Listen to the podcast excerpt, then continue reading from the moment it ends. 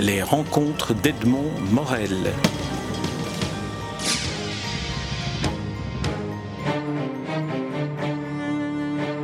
Première question, Jean-Louis Lippert. Décrivez-nous, si vous, deviez nous dire en deux ou trois minutes, quel est l'objectif que vous poursuivez, que vous avez poursuivi en écrivant ce dernier livre et en le publiant dans la forme que vous avez choisie, quel est l'objectif que vous essayez d'atteindre? Il s'agit pour moi de tenter de tracer une image mentale de l'univers. Euh, c'est d'une certaine façon euh, la définition, cette tentative, ce travail, euh, pourrait être considéré comme euh, la meilleure définition possible du travail de la aide. Celui que j'appelle la aide, le personnage qui traverse mon, mon, travail depuis maintenant depuis une vingtaine d'années. Pour ceux, je vais vous interrompre assez souvent si vous voulez bien, Jean-Louis Père. Pour ceux qui ne savent pas ce qu'est un aède dans le sens étymologique du terme, est-ce qu'on peut dire que c'est un poète à l'image de ce que Homère était? Voilà, exactement. Et euh, il est, peut-être pas inutile de rappeler euh, sous forme d'interrogation, euh, donc sous forme de question, donc de poser la question pourquoi, dès le tout début de l'Ulysse de Joyce, le personnage principal, Stéphane Dédalus, est désigné par Joyce comme un aède. Donc, faisant immédiatement le lien avec Homère, dont, forcément il se réclame déjà par le titre du livre et, par, le, et par le, contenu du livre. Et par la construction du par livre. Par la construction. donc, il s'agit pour moi, il, il s'agit pour moi de toute manière, la, la, démarche littéraire est consubstantielle à la tentative, euh, et à toutes les époques, à la tentative de euh, construire une Iliade et une Odyssée, étant entendu que euh, à la fois mon, mon, personnage, le personnage de la Haide, et les, diverses, les diverses instances narratrices euh, qui prennent la parole dans ce que je fais davantage que euh, la, personne que, je suis. Donc les divers protagonistes qui surgissent euh, au fond de celui qui tente l'élaboration d'un travail littéraire, nécessairement se rencontrent pour considérer que nous n'avons pas cessé depuis 3000 ans de vivre une énorme guerre de Troie sous des modalités différentes. Et donc, il y a euh, une sorte d'intemporalité, il y a une dimension intemporelle qui est, euh, qui est foncièrement, de mon point de vue, euh, l'énigme de toute littérature. déjà par là, hein, pour répondre aussi d'une certaine façon au début de la question, pourquoi aujourd'hui dans les conditions, dans les circonstances où, euh, on va dire, la culture industrie, donc ce que j'appelle la tour panoptique, donc euh, l'industrie du divertissement, euh, en gros l'industrie de, de, la feuille imprimée aujourd'hui, obéit aux injonctions de la logique médiatique, pourquoi aujourd'hui une tentative, une telle tentative, la tentative de créer une Iliade et une Odyssée, ne peut pas avoir sa place dans l'édition traditionnelle? On va faire une petite pause ici pour simplement préciser un point. Est-ce que je comprends bien euh, votre point de vue en disant que nous sommes tous pour le moment dans une sorte de guerre de Troie dont nous ne nous rendons pas compte et dont seule la démarche littéraire pourrait rendre compte et faire prendre conscience, ce qui expliquerait que l'environnement, ce que vous appelez la tour panoptique, c'est-à-dire l'environnement médiatique habituel, ne veut pas rendre compte ni ne veut pas se faire l'écho. Donc, euh, pour, euh, pour aller vite, pour synthétiser, je dirais que le principal pouvoir euh, à l'échelle planétaire aujourd'hui, que je nomme capitotal, c'est-à-dire la domination totale à l'échelle planétaire du capital, euh, s'est armé au cours des 40 dernières années, et c'est un axe essentiel de mon, travail, c'est armé euh,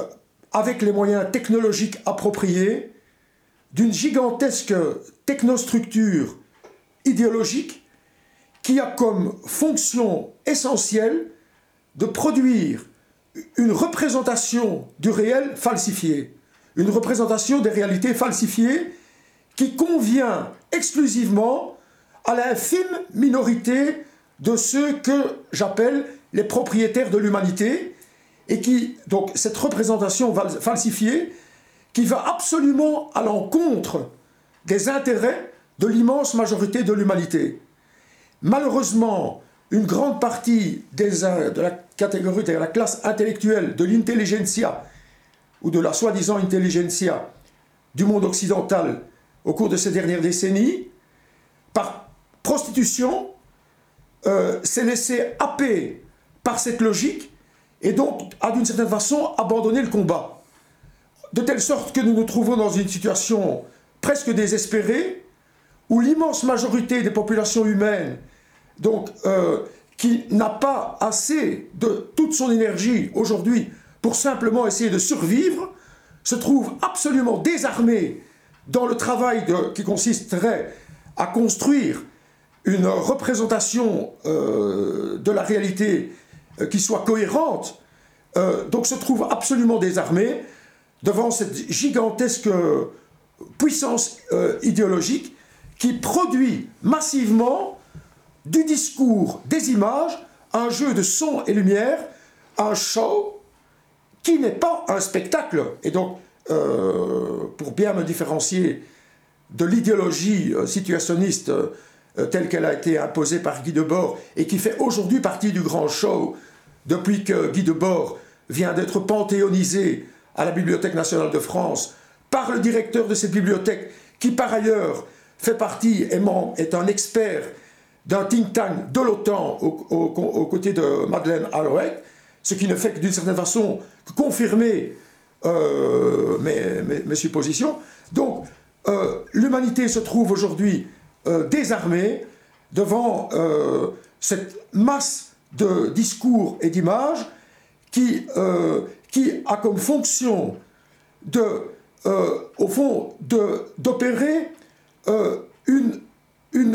ce, qui est la véritable guerre coloniale, la plus importante guerre coloniale de notre époque, en l'occurrence la conquête coloniale du dernier continent qui restait à coloniser et qui est le cerveau humain. revenons, si vous voulez bien, au livre, à celui que vous avez écrit, Ayacho. Est-ce que le, mode d'écriture tel que vous avez choisi de l'utiliser, est-ce que le, le, comment vous écrivez pourrait nous éclairer sur votre démarche? Comment, dans votre, dans votre œuvre, parce que ce livre est, je pense, le 6 ou 7e que, que vous ayez écrit, sans compter évidemment les textes que vous publiez sous différents pseudonymes, celui d'Anatole Atlas, d'autres pseudonymes aussi. Est-ce que, j'aimerais que vous nous disiez le comment vous écrivez. Est-ce que vous écrivez comme l'AED sous la forme d'une sorte de transe ou, est-ce qu'il y a une... Je dois bien, alors là, on est, de toute façon, je vous remercie pour cette question, parce que on est dans le vif du sujet. Euh, c'est-à-dire, je suis obligé de, de faire ce constat. Donc,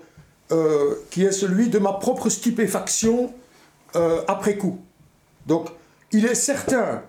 que ce n'est la personne qui, euh, la personne qui correspond à mon identité sociale n'est pas la personne qui a ne peut pas se confondre avec les, les, diverses instances, les multiples instances qui donnent de la voix pour finalement que un livre existe. Ça veut dire que, au fond, au, fond d'une certaine façon, euh, je nie le, mythe de l'individu. L'individu n'existe pas. Donc moi, personnellement, je ne suis pas un individu. C'est-à-dire que ce, module euh, fondamental de la société bourgeoise, donc de l'idéologie bourgeoise, qui est la monade individuelle, et dont on comprend bien qu'elle est absolument essentielle à la, construction du mode de vie bourgeois et, au déploiement de la société capitaliste, eh bien, ce module essentiel, je dirais que l'aide en son essence, l'écrivain ou l'artiste en son essence le nie. Donc, euh, je, pense que euh, il y, a, un aspect qui est un peu qui est paradoxal et qui est même euh, qui a un côté comique, c'est que la plupart des grands écrivains du XXe siècle, et donc qui sont pour moi tous des aèdes, et qui n'avaient pas particulièrement de prise de position politique, par exemple Borges ou Fernando Pessoa, hein, qu'on peut même, disons, euh, qu'on pourrait, euh, dans une catégorisation arbitraire, disons, euh, qui serait sommaire et qui serait superficielle, qu'on rangerait, disons, plutôt du côté de gens qui seraient, disons, enfin, qui, auraient des opinions, mettons, de droite, disons. Hein. En réalité, je les considère personnellement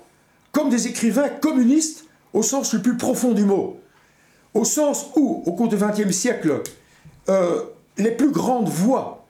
euh, d'Aragon à Bertolt Brecht, en passant par Pablo Neruda, dont on, va s'apercevoir probablement euh, donc qu'il a été la victime de, du coup d'État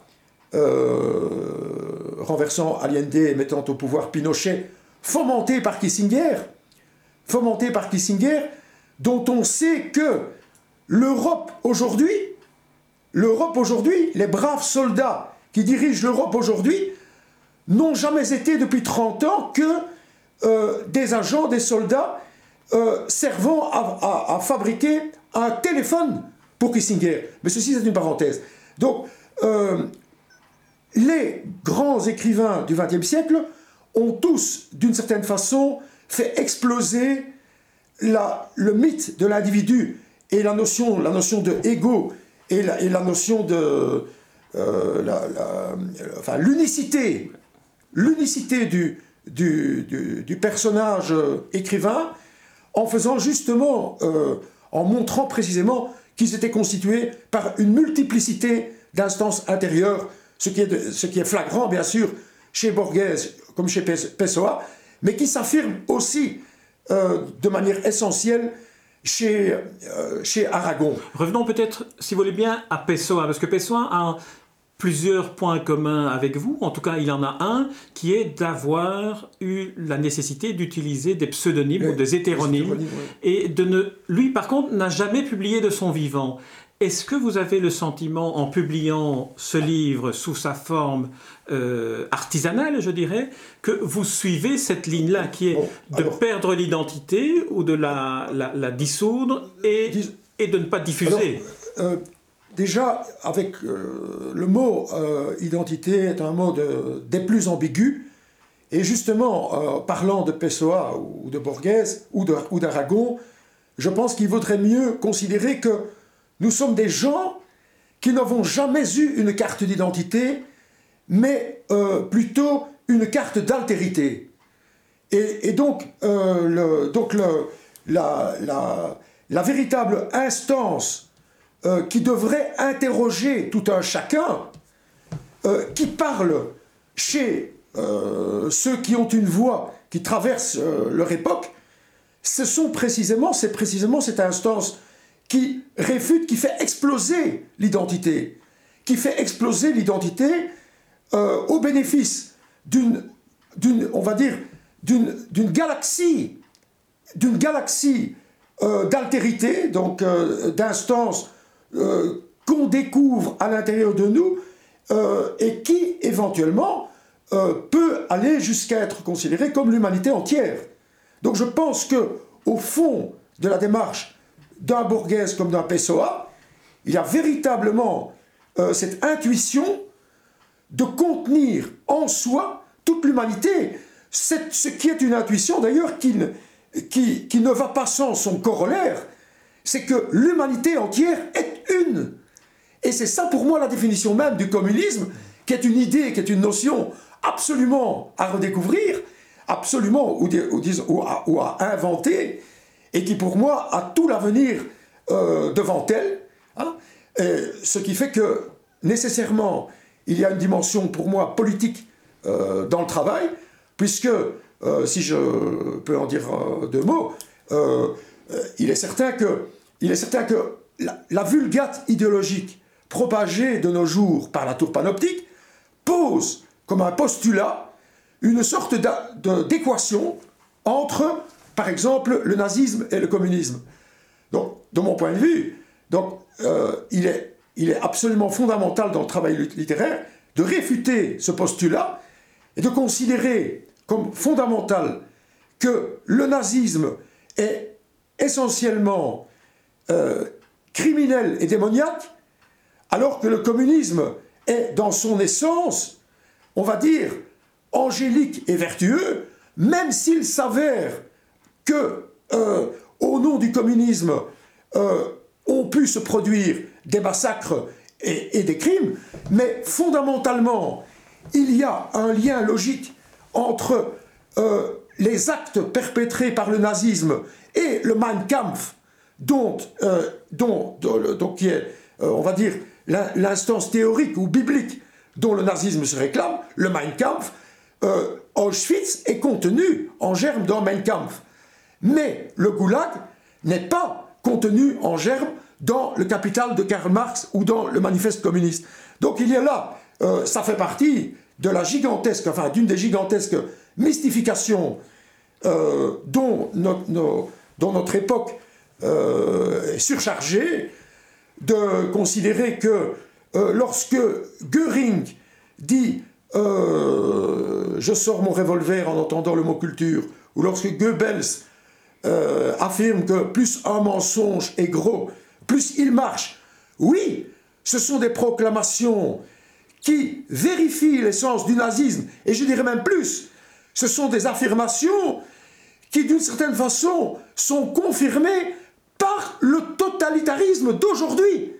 par le totalitarisme de Capitotal. Mais ces affirmations, en rien, ne peuvent euh, être considérées euh, sur un pied d'égalité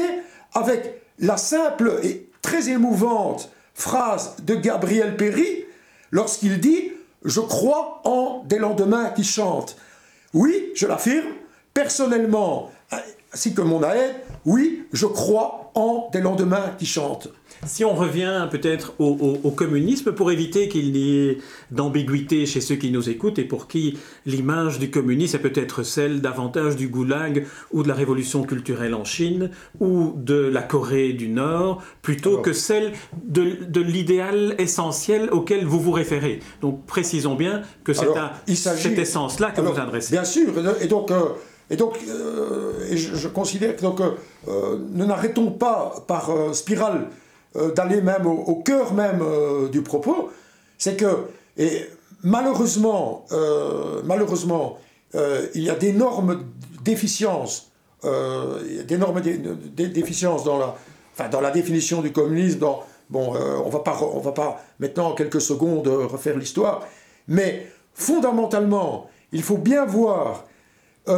la pensée d'un Marx, la pensée par exemple de, de, personnes comme, euh, de théoriciens comme Georges Lukács ou comme, comme Ernst Bloch ou comme Walter Benjamin, etc. Enfin bon, il faut bien voir que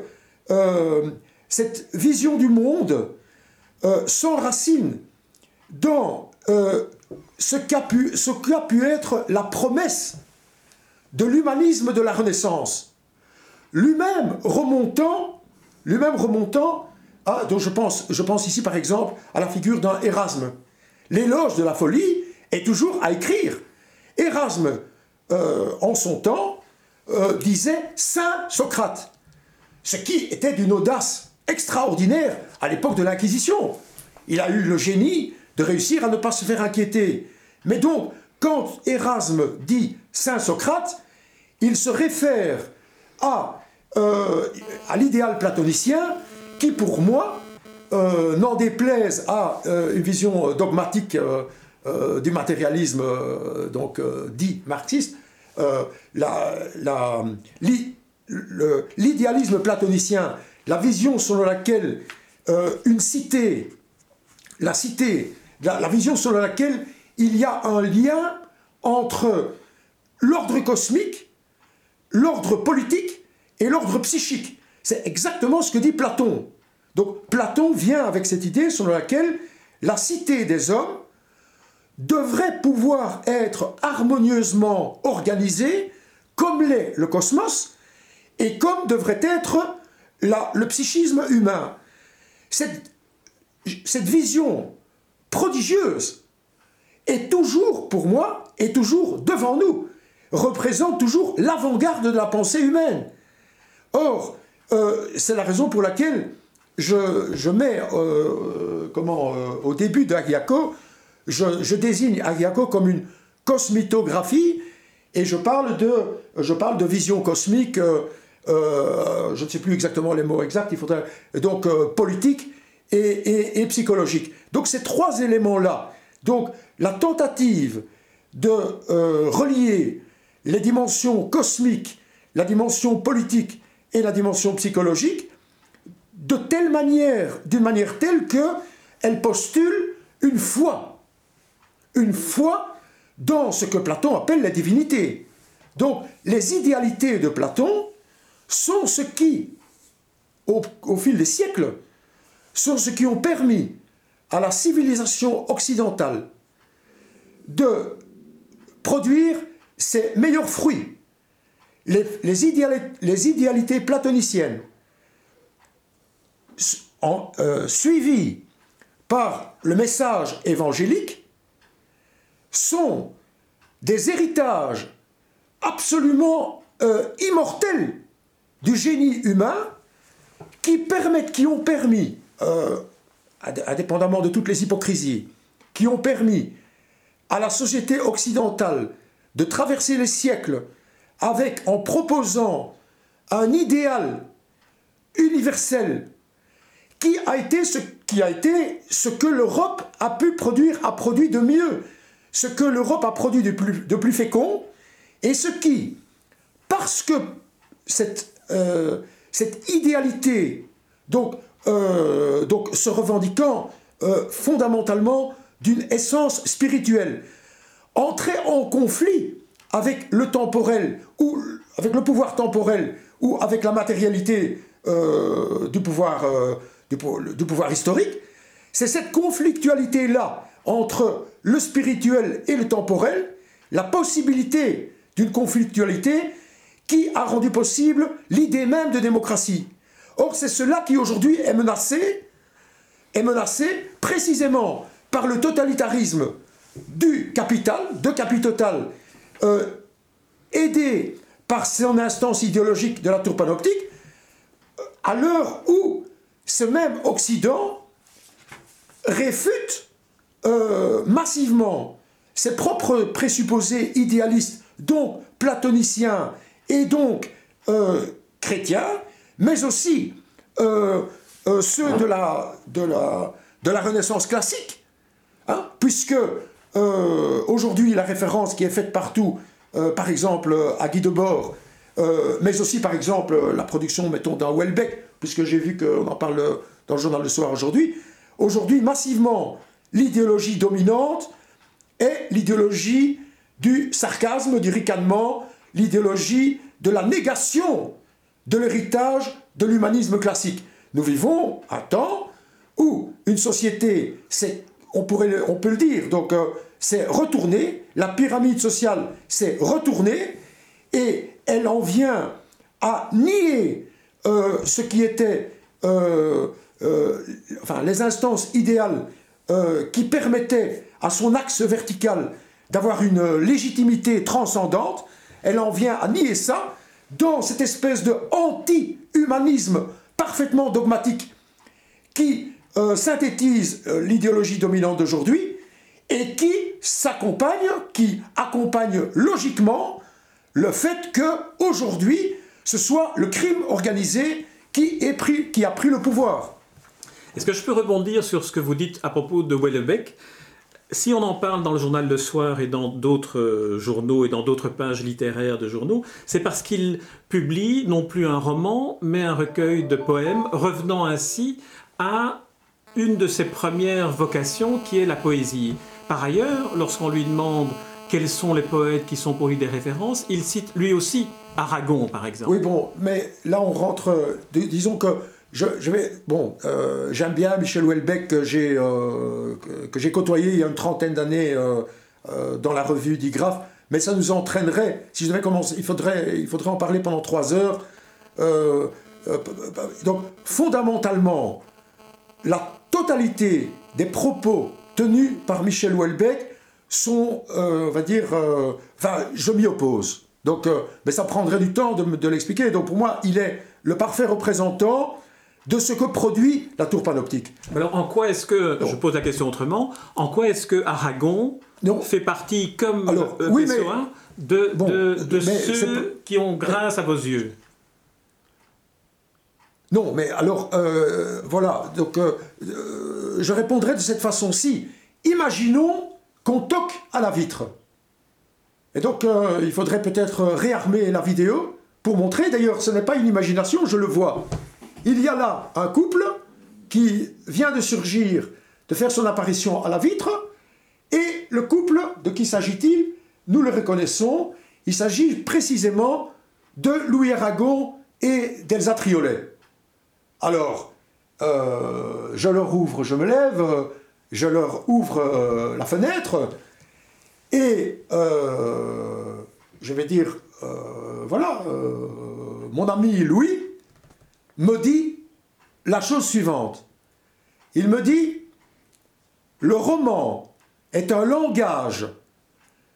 qui ne dit pas seulement ce qu'il dit, mais qui dit encore autre chose au-delà. Ah Et voilà que Elsa Triolet euh, précise euh, en disant, voilà, c'est ce qu'Aragon a écrit en 1967 dans la postface à son cycle romanesque Le monde réel. Et les deux apparitions euh, s'éloignent, s'en retournent d'où elles sont venues. Pourquoi Aragon vient-il de lancer ce message au moment même où vous me posiez cette question? Ben, J'essaye d'y répondre à l'instant. Lorsqu'Aragon dit le roman est un langage qui ne dit pas seulement ce qu'il dit, mais dit encore autre chose au-delà, c'est dans cet au-delà que tout, euh, euh, que tout se joue. C'est-à-dire que aujourd'hui, aujourd'hui, il me semble que euh, la plus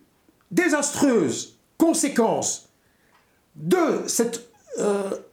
cette enclosure des cerveaux organisée par la tour panoptique, la plus désastreuse conséquence est, euh, à la fois une, gigantesque régression intellectuelle et spirituelle aboutissant sur le néant, sur le vide, et donc et sur un nihilisme plus ou moins revendiqué, puisque précisément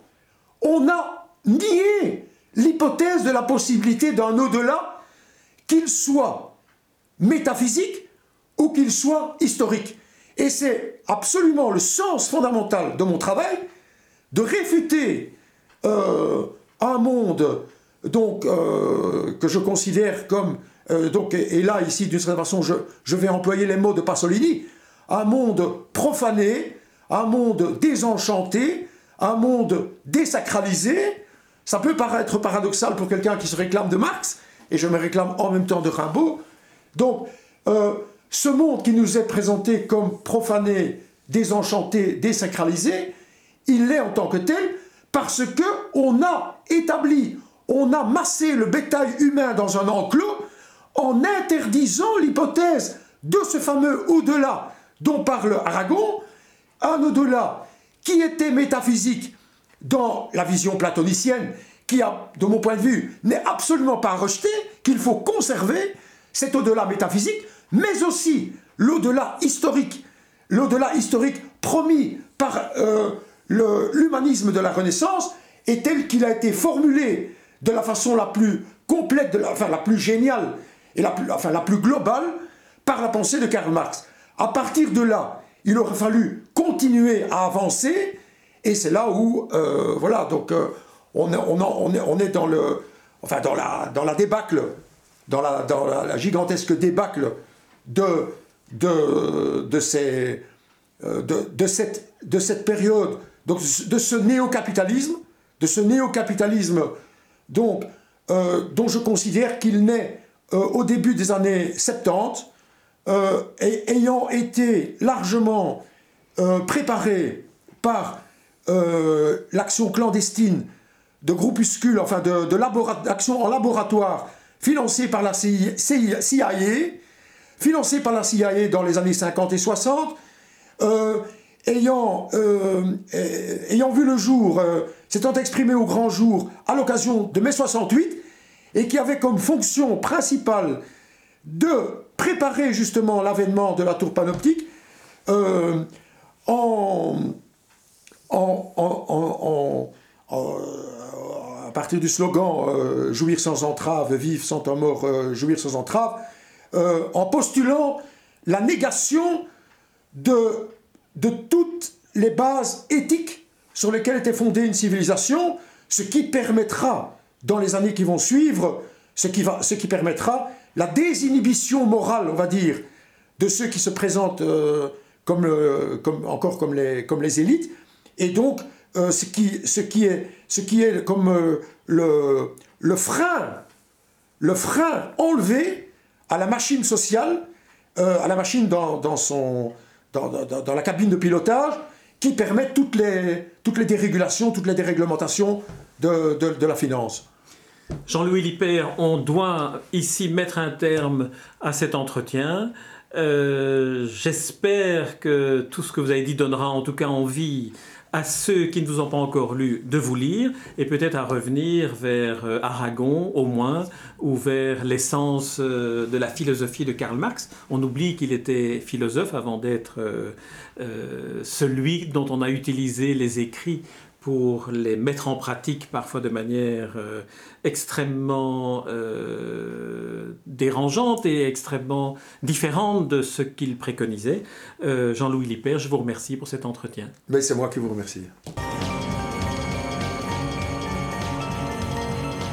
Les rencontres d'Edmond Morel.